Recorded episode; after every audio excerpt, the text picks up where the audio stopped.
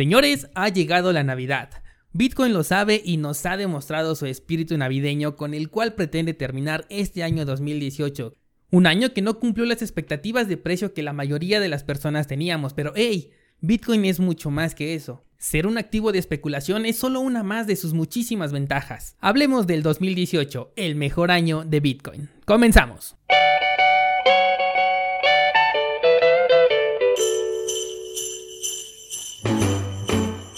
Jingle bell, jingle bell, jingle bell rock. Jingle bells swing and jingle bells ring. Snowing and blowing up bushels of fun. Now the jingle hop has begun. Jingle bell, jingle bell, jingle bell rock.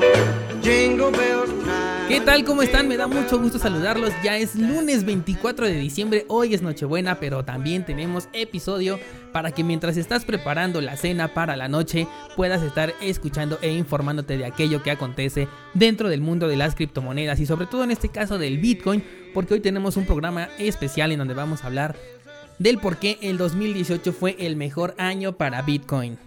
Y bueno, ya pudimos ver esta semana cómo el dinero está ingresando a través de los diferentes exchanges a esta plataforma, sobre todo en Bitfinex, que es la plataforma en la que yo les recomiendo revisar siempre los gráficos porque es donde las personas operan tanto a la alza como a la baja. Y es obvio que si estás invirtiendo en este tipo de mercado digital, si no operas a la baja, pues tienes muy pocas probabilidades de obtener ganancias porque los movimientos alcistas sí son muy potentes, son rallies verdaderamente impresionantes, pero son muy esporádicos, son bastante rápidos, llenos de FOMO y sobre todo impredecibles. Hemos podido ver cómo esta semana se ha recuperado mucho la criptomoneda a razón de unos mil dólares aproximadamente. Al momento de grabar el episodio estábamos rodando los 4.064 dólares y en la semana comenzamos por allá de los 3.200. Como comentamos en el episodio pasado, la mayoría de las personas apuntaba a que iba hacia los 3000, incluso a los 2900. Y yo les comentaba por ahí que siempre hay que tener la mentalidad contraria a lo que la mayoría piensa. Y esto es exactamente lo que ha sucedido dentro de las criptomonedas. Cuando la mayoría está pensando que va a caer, entonces es ahí cuando el movimiento hace completamente lo contrario. ¿Por qué?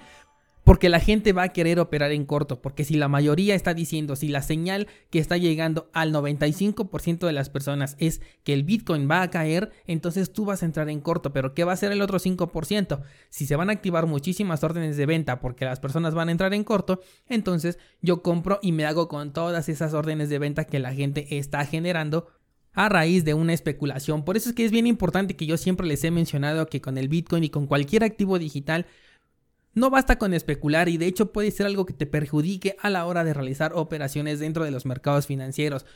Porque tú tienes que moverte con el mercado, no pensar en el futuro. Ahorita se pueden ver muchas personas que están publicando en redes sociales, ya viene el rebote, ahora nos toca ir más abajo. O sea, ya están pensando en el futuro en lugar de ver qué es lo que está haciendo en este momento el precio. Por ejemplo, pudiste observar una vela muy grande en 4 horas, en el periodo de 4 horas, y de ahí acompañarte del mercado. Si se regresa, pues igual te sales y aceptas esa pérdida.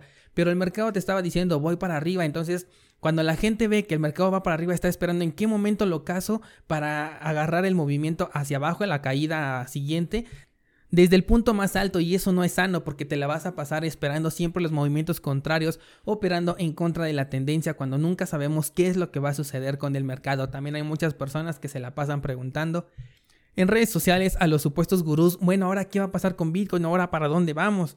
Y la verdad es que ya debemos saber que ni siquiera los gurús ni nadie en el mundo puede saber hacia dónde va justamente el Bitcoin. Entonces tú tienes que acompañarte del mercado, tienes que seguirlo, tienes que colgarte de sus movimientos y dejarlos fluir hasta donde el movimiento diga aquí termino. Entonces, si él termina, ahí te sales. Obviamente no lo vas a alcanzar hasta el punto máximo a menos que te salgas antes de tiempo. Y eso es un arriesgue de que pueda llegar todavía más lejos o de que le puedas atinar y simplemente hayas tenido un mayor rendimiento. Sin embargo, realizar trading es exactamente dejar fluir las ganancias hasta que el mismo mercado diga que son suficientes. Y bien, ¿por qué vimos este movimiento? Pues es algo muy sencillo, al menos lo que a mí me parece. Estamos en épocas navideñas, estamos en épocas en donde la mayoría de las personas eh, tienen dinero. En mi caso no, porque decidí emprender, entonces no tengo un aguinaldo.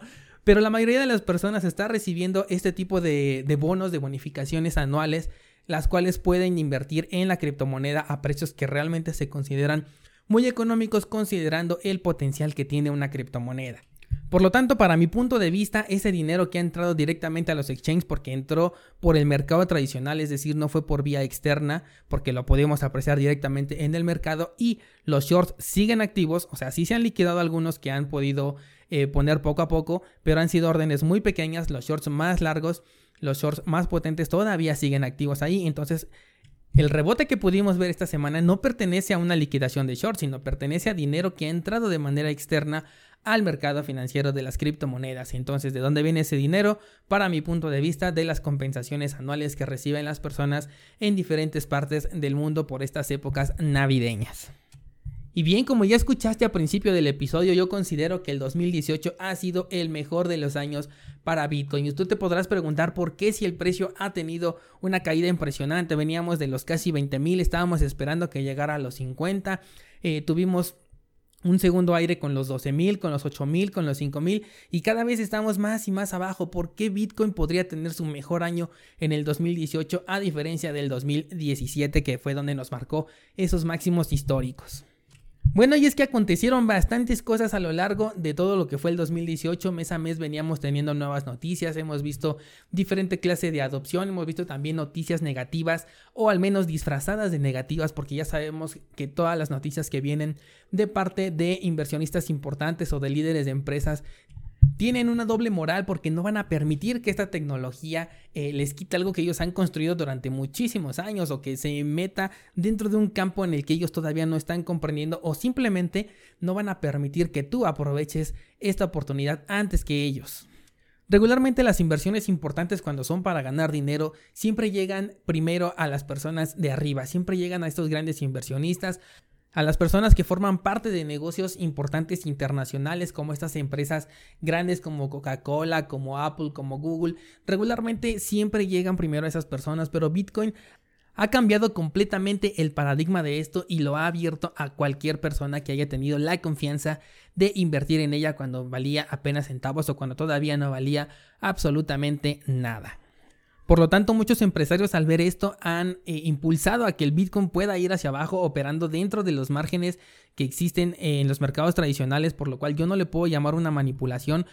Porque no están haciendo nada que los mercados no permitan hacer. Recordemos que invertir en los mercados tradicionales es tener completa libertad, una libertad a la que ni siquiera estamos acostumbrados y que por ello nos cuesta muchísimo trabajo de llevar a cabo. Es algo que estoy leyendo en el libro de trading en la zona que ya les recomendé en el episodio pasado y que me ha impactado de verdad muchísimo. Hemos visto a lo largo de este año cómo diversos países se han promulgado a favor de las criptomonedas. Algunos gobernadores han incluso recibido ya eh, apoyos a través de estas criptomonedas. Algunas instituciones también ya los están adoptando. Y además ha llamado ya mucho la atención de los gobiernos en todo el mundo ya que se ha hablado muchísimo de regulaciones y entre más se habla de regulaciones quiere decir que más se está saliendo de control esto para ellos y obviamente un gobierno y las instituciones financieras quieren tener el control de todo el poder económico mundial. Esto tiene como consecuencia una gran bola de información que viene haciendo el efecto de la bola de nieve que cada vez se hace más y más grande. Al principio cuando yo conocí las criptomonedas le preguntaba yo a las personas y la mayoría de ellas no las conocía aunque posteriormente eso fue cambiando con ese rally inmenso que tuvo en donde estaba en todas las noticias y entonces regresaba las personas a mí y me decían, oye, este tal Bitcoin es de lo que tú me hablaste eh, hace un par de meses y yo decía, no, sí, esa es la, la tecnología de las que yo les hablé y entonces comenzaron a tener más y más curiosidad acerca de este tema, muchos obviamente lo abandonaron, pero el punto es que cada vez más y más personas conocen acerca de este criptomundo acerca de que existe un mundo descentralizado que nos permite tener el control de nuestra economía y aunque muchos todavía no se han sumado a estas filas de las criptomonedas, la diferencia radica en que las personas ya tienen conocimiento de ello. Por otro lado, tenemos el interés de las diferentes instituciones que han apostado por crear diferentes derivados de la criptomoneda, los futuros, tenemos también pendiente la aprobación de los ETFs que seguramente 2019 será su año. Ya han sido retrasadas en muchísimas ocasiones y cada vez se encuentran más y más candados para satisfacer las necesidades de la SEC. Ya hemos hablado de que no necesariamente esto es positivo para lo que es el entorno de las criptomonedas, el entorno de Bitcoin y sobre todo el objetivo de descentralizar la economía, puesto que al darle el poder nuevamente a las instituciones financieras o a grupos privados se pierde toda esa descentralización que está buscando la economía. Sin embargo, lo que se estaría generando es que se estaría ampliando muchísimo más el nivel de personas al que estaría llegando este tipo de conocimiento sobre las criptomonedas. Probablemente al principio el conocimiento llegue a ellos a través de instituciones financieras tradicionales y muchos de ellos, bueno, pues vayan a decidir entrar. Sin embargo, basta con entrar a internet y poner qué es Bitcoin, entrar al canal de Dani Vargas y enterarte de lo que realmente es toda esta tecnología las posibilidades que tiene y el alcance y potencial que realmente respaldan a esta criptomoneda, porque es verdad que no tiene un gobierno que la respalde, lo cual de hecho es positivo, pero tiene toda una ideología que la respalda y además un número de personas que cada vez va más y más en crecimiento, que si no se convierte en la moneda oficial del mundo, sin duda va a ser el precursor para el nuevo cambio de orden mundial económico. También este año pudimos ver cómo las ICOs fueron desapareciendo, algo muy positivo para lo que es el mercado porque sí se prestaba muchísimo a estafas. De hecho, por eso fue que Google y Facebook han decidido o decidieron en su momento retirar y prohibir todo tipo de publicidad que tenga que ver sobre las criptomonedas. Por ejemplo, yo intenté darle publicidad a lo que es este podcast a través de Facebook y simplemente me fue rechazado. Obviamente yo tengo la oportunidad de apelar y explicar que esto solamente es un método informativo, que no estoy apoyando a ninguna empresa, ninguna institución, ninguna página de internet en este caso que tenga que ver con la inversión de criptomonedas, porque principalmente es por ello que se quitó todo este tipo de publicidad. Incluso hemos podido ver en YouTube como varios canales han sido ya retirados de línea, los han eliminado por completo sin posibilidades a que los puedan volver a activar por lo mismo, porque se estaban promocionando muchísimas páginas de internet que supuestamente eran para inversión de criptomonedas y esto solamente generaba pérdida de dinero para las personas. De hecho, acabo de subir un video esta semana en el canal de YouTube ahí Dani Vargas, chequenlo, estoy ahí informándoles que simple y sencillamente no existe ninguna página de internet que sea para inversión de criptomonedas y que sea confiable. El video ha generado un poco de polémica porque muchas personas obviamente apoyan a ciertas páginas, pero la verdad es que tarde o temprano todas estas páginas van a terminar desapareciendo porque esto ya se ha visto una y otra vez. Hay páginas que llevan muchísimos años, pero sin embargo eh, en cualquier momento pueden fallar porque tú pierdes el control completo de tu dinero. A diferencia de cuando haces trading, tú estás decidiendo en todo momento lo que hace tu dinero. Tú decides si lo vas a meter, tú decides si vas a apostar a que suba, a que baja, si vas a dejar correr las pérdidas o si vas a, cortar las ganancias. Tú lo estás decidiendo en todo momento.